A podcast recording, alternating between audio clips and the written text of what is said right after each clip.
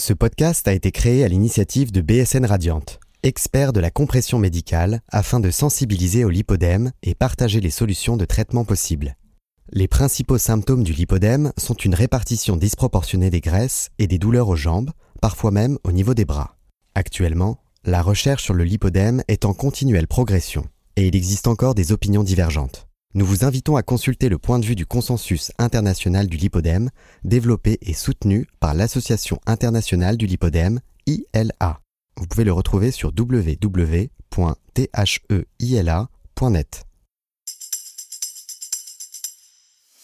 Bonjour, je suis David et je vous souhaite la bienvenue sur Infodème, le podcast qui donne la parole à des experts du lipodème. Qu'ils soient patients ou professionnels de santé, chacun d'eux partagera avec vous ses connaissances autour de cette maladie à travers les différents épisodes. Aujourd'hui, j'ai le plaisir d'accueillir le docteur Maxime Chaim, qui est médecin vasculaire investi dans le diagnostic de cette maladie. Avec lui, nous parlerons du lipodème via le prisme professionnel de santé, son impact au quotidien et le rôle du médecin dans son diagnostic et son traitement. Je vous laisse maintenant rejoindre ma conversation avec le docteur Maxime Chaim. Bonjour docteur Chaim. Aujourd'hui, nous allons parler de l'hypodème. Pourriez-vous présenter votre activité au quotidien dans la prise en charge du lipodème J'ai eu la chance d'être sensibilisé à cette pathologie durant mon externat. Bien évidemment, nos moyens techniques sur le plan diagnostique et thérapeutique ont largement évolué depuis. Cependant, cela m'a permis d'observer et mieux comprendre. Depuis plus de 25 ans, j'exerce la médecine vasculaire avec une activité essentiellement phlébologique, mixte, libérale et hospitalière à Paris, auprès d'une large population de tout âge, jeune et âgé. Le pourcentage de mon activité avec diagnostic de lipodème est environ 20% isolé ou associé à d'autres pathologies. Ok, très bien. Pour les patientes qui nous écoutent, qu'est-ce que le lipodème et comment le distinguer du lymphodème, de la cellulite ou encore de l'obésité c'est une pathologie largement sous-estimée, sous-diagnostiquée, décrite en 1940 par Allen et Ince de Mayo Clinic Massachusetts et reconnue par l'OMS. L'incidence est de 10 à 11% de la population à l'échelle mondiale. Le lipodème est une anomalie de la répartition du tissu adipeux. C'est une pathologie quasi exclusivement féminine, chronique et évolutive évolue en stade, en nombre de trois, on y reviendra. Il existe un impact hormonal, familial, héréditaire indiscutable. Les symptômes retrouvés sont d'intensité variable, pouvant devenir progressivement invalidants. Ces manifestations sont secondaires à une infiltration entre les cellules graisseuses, avec apparition d'œdèmes et de phénomènes inflammatoires, d'où l'apparition des douleurs. Mais on rencontre également une fragilité capillaire, voire lymphatique, avec apparition de varicosité, échymose et euh, parfois des hématomes. Reprenons, reprends à zéro. C'est une anomalie de la répartition du tissu adipeux qui va se déposer de manière symétrique au niveau de l'hypoderme, donc sous la peau. Essentiellement, euh, cela va toucher les membres inférieurs, parfois supérieurs, sans jamais atteindre des pieds ni des mains. C'est un des éléments d'ailleurs de diagnostic différentiel avec le lymphodème qui est souvent unilatéral et touche les extrémités, c'est-à-dire les pieds et les mains. D'où une augmentation disproportionnée de volume des membres, surtout membres inférieurs, par rapport au tronc. Ce qui lui a valu des appellations qu'on retrouve dans la, dans la littérature, maladie des deux corps, jambes en poteau, adipose segmentaire, etc. Alors, on a parlé de dépôt anomalie du tissu adipeux, oui, mais pas n'importe lequel. C'est du gras qui n'est pas mobilisable en fait. Qu'est-ce que cela veut dire? C'est-à-dire qu'en fait, c'est un gras qu'on va pas pouvoir transformer en énergie, d'où l'inefficacité des régimes, voire d'autres interventions comme les gastroplasties, etc. En effet, pour, euh, pour bien euh, qu'on comprenne le sujet, le lipodème est une pathologie qui peut toucher l'anorexique. On peut euh, on peut avoir un lipodème et être anorexique. Donc en résumé, c'est du gras qui se débose sous la peau de manière symétrique, surtout au niveau des membres inférieurs, culotte de cheval, cuisses, chevilles, etc., sans toucher les pieds. C'est du gras qui peut faire mal et c'est du gras qui peut faire euh, des bleus, d'où les échymoses, etc. On a vu que c'était une pathologie souvent familiale héréditaire. On le retrouve dans 60 à 80% des cas. L'interrogatoire révèle en fait de copier-coller.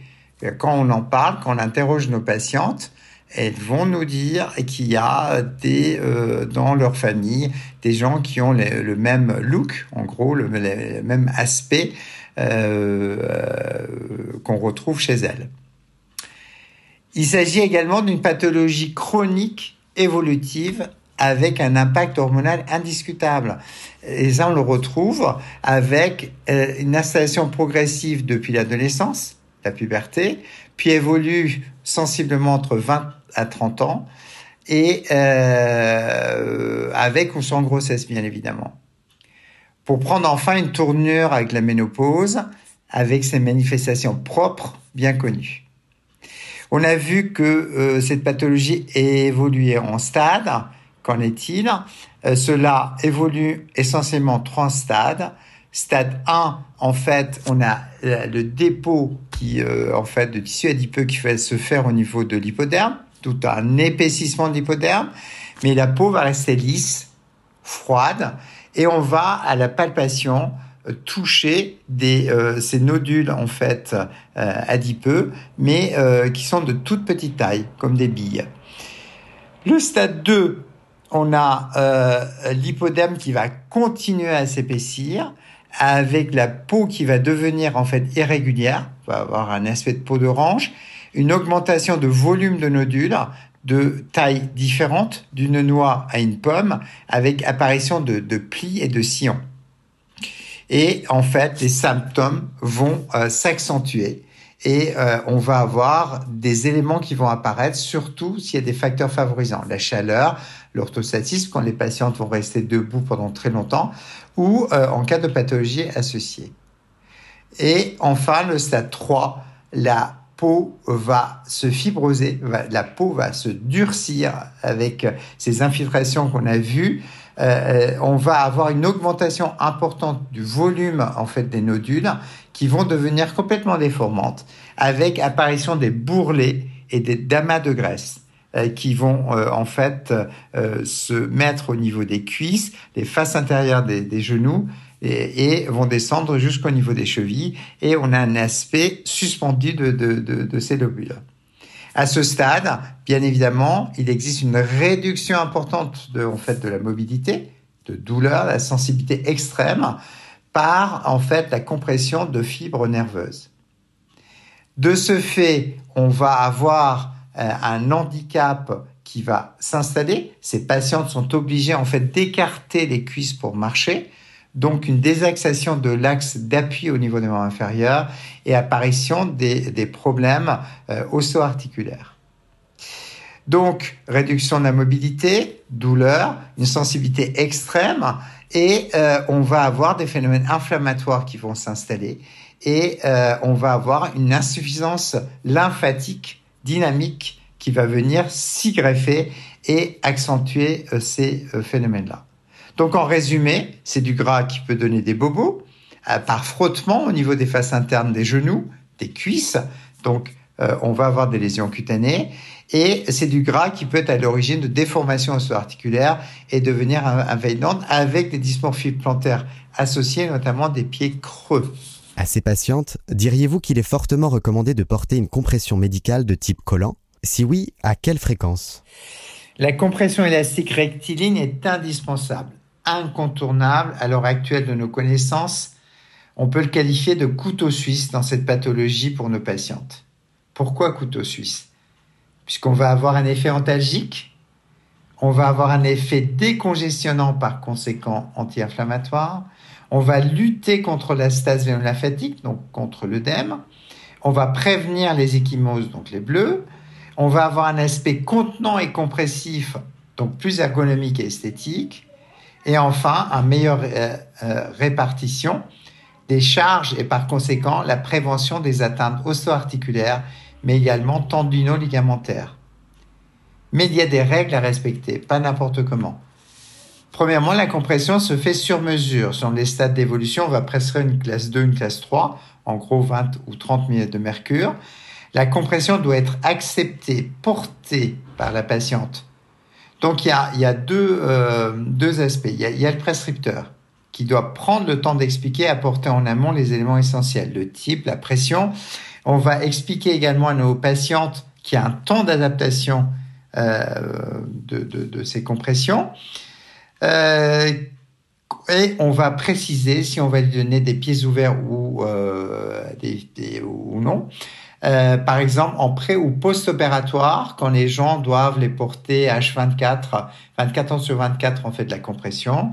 Et euh, ou alors, euh, euh en temps normal, euh, elle pourrait les enlever la nuit. Donc tout ça, il faut il faut les préciser et, et, et insister sur le temps d'adaptation.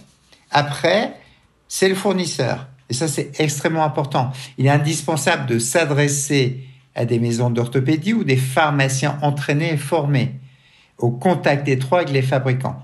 Ça s'invente pas, la, la, la, compression est essentielle, ça se fait sur mesure.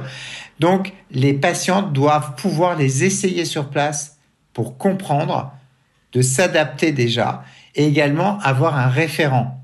L'accompagnement et l'écoute, et en gros le service après-vente, est un élément indispensable. Donc c'est une collaboration de confiance entre le prescripteur, le fournisseur, dans l'intérêt de la patiente. En plus de la compression médicale, quels autres recours sont envisageables par notre patiente? Bien évidemment, il est indispensable de réaliser un examen clinique minutieux, bilan biologique, échodoppler, élastographie si nécessaire. Un bilan complet afin d'évaluer et détecter d'autres pathologies associées. Euh, on retrouve souvent des pathologies thyroïdiennes ou vénolymphatiques. L'élément essentiel également est de reconnaître le lipodème comme une pathologie et déculpabiliser euh, dès la première consultation, bien expliquer qu'il ne s'agit pas d'une obésité morbide et euh, insister sur l'impact familial, héréditaire et l'impact hormonal et euh, nos possibilités. En effet, il existe un, état, vrai état anxio-dépressif chez ces patientes euh, qui ont souvent le regard de l'entourage euh, et leur jugement. Tu n'as qu'à maigrir, tu n'as qu'à bouger, euh, on n'y peut rien tant que tu es obèse, vous voyez bien que vous ne bougez pas. En fait, il y a un regard et un jugement de l'entourage et parfois malheureusement du corps médical. En termes de prise en charge, a un traitement conservateur et un traitement chirurgical. Le côté conservateur, on peut proposer plusieurs euh, types de prise en charge. Premièrement, un soutien psychologique si nécessaire. On va proposer des drainages lymphatiques manuels par un kinésithérapeute expérimenté si on a des participations lymphatiques. On peut, dans les stades précoces, euh, proposer l'endermologie, qui est discutable. Bien évidemment, à chaque fois, il faut euh, évaluer l'intérêt, le pour et le contre. Il faut leur demander de bien hydrater la, peau et euh, on a euh, à notre disposition aujourd'hui des baumes hydratants à l'acide hyaluronique dont le coût est extrêmement modéré. Et bien évidemment, on va s'occuper des autres pathologies associées, notamment les varices, l'instance saphénienne. Il faut un équilibre alimentaire sans régime. J'insiste sans régime, parce qu'on a vu que c'est du gras non, mobilisable. Donc, pas de régime, pas de gastroplastie. Bien évidemment, si euh, ces femmes commençaient à faire régime, elles, vont perdre en fait au niveau du tronc, des seins, du visage, et en fait extrêmement peu au niveau des membres et notamment le membre inférieur. Enfin, euh, il est indispensable de euh, s'occuper de l'appui plantaire, donc faire des corrections de dysmorphie plantaire par des semelles orthopédiques. Le traitement chirurgical, en fait, essentiellement euh, se pose sur la lipoaspiration euh, par méthode WAL et euh, bien évidemment apporte une solution efficace, mais doit être réalisée auprès des chirurgiens expérimentés avec euh, l'évaluation classique risque-bénéfice en pluridisciplinaire et voir si euh, on a intérêt à le faire ou pas. cette méthode consiste à aspirer après en fait des micro-éjections de jet d'eau. Que pourrait dire le médecin que vous êtes à la patiente qui écoute actuellement afin qu'elle puisse mieux vivre avec son lipodème La réalité et l'espoir. Euh, je me répète, mais euh, ce qui est important, c'est déculpabiliser, reconnaître, dire que c'est une pathologie avec un impact héréditaire et par conséquent déculpabiliser ces patientes, leur dire que c'est un vrai combat au quotidien, mais qu'elles ne sont pas seules. L'industrie pharmaceutique et de la compression a déjà apporté euh, des solutions avec la compression élastique rectiligne, on en a parlé. D'autres progrès sont en route. Il existe une association française euh, AMLF, fondée en 2019 par les patientes. La reconnaissance et prise en charge de cette pathologie sera un jour, et surtout sur le plan chirurgical, euh, au rendez-vous. Cependant, cette pathologie a été évoquée euh, plusieurs fois au Sénat et dernière en date date du 14 juillet 2022. Euh, donc, des éléments et de recours qui, qui vont un jour aboutir également. et enfin, l'espoir, car je suis persuadé que nous aurons certainement un jour dans l'avenir une compréhension sur le plan héréditaire génétique et euh, physiopathologiques qui nous permettront d'apporter des solutions encore plus spécifiques à cette pathologie une fois installée et évoluée, anéantit la vie de 10 à 11% de la population féminine au quotidien. Merci, docteur Chaïm.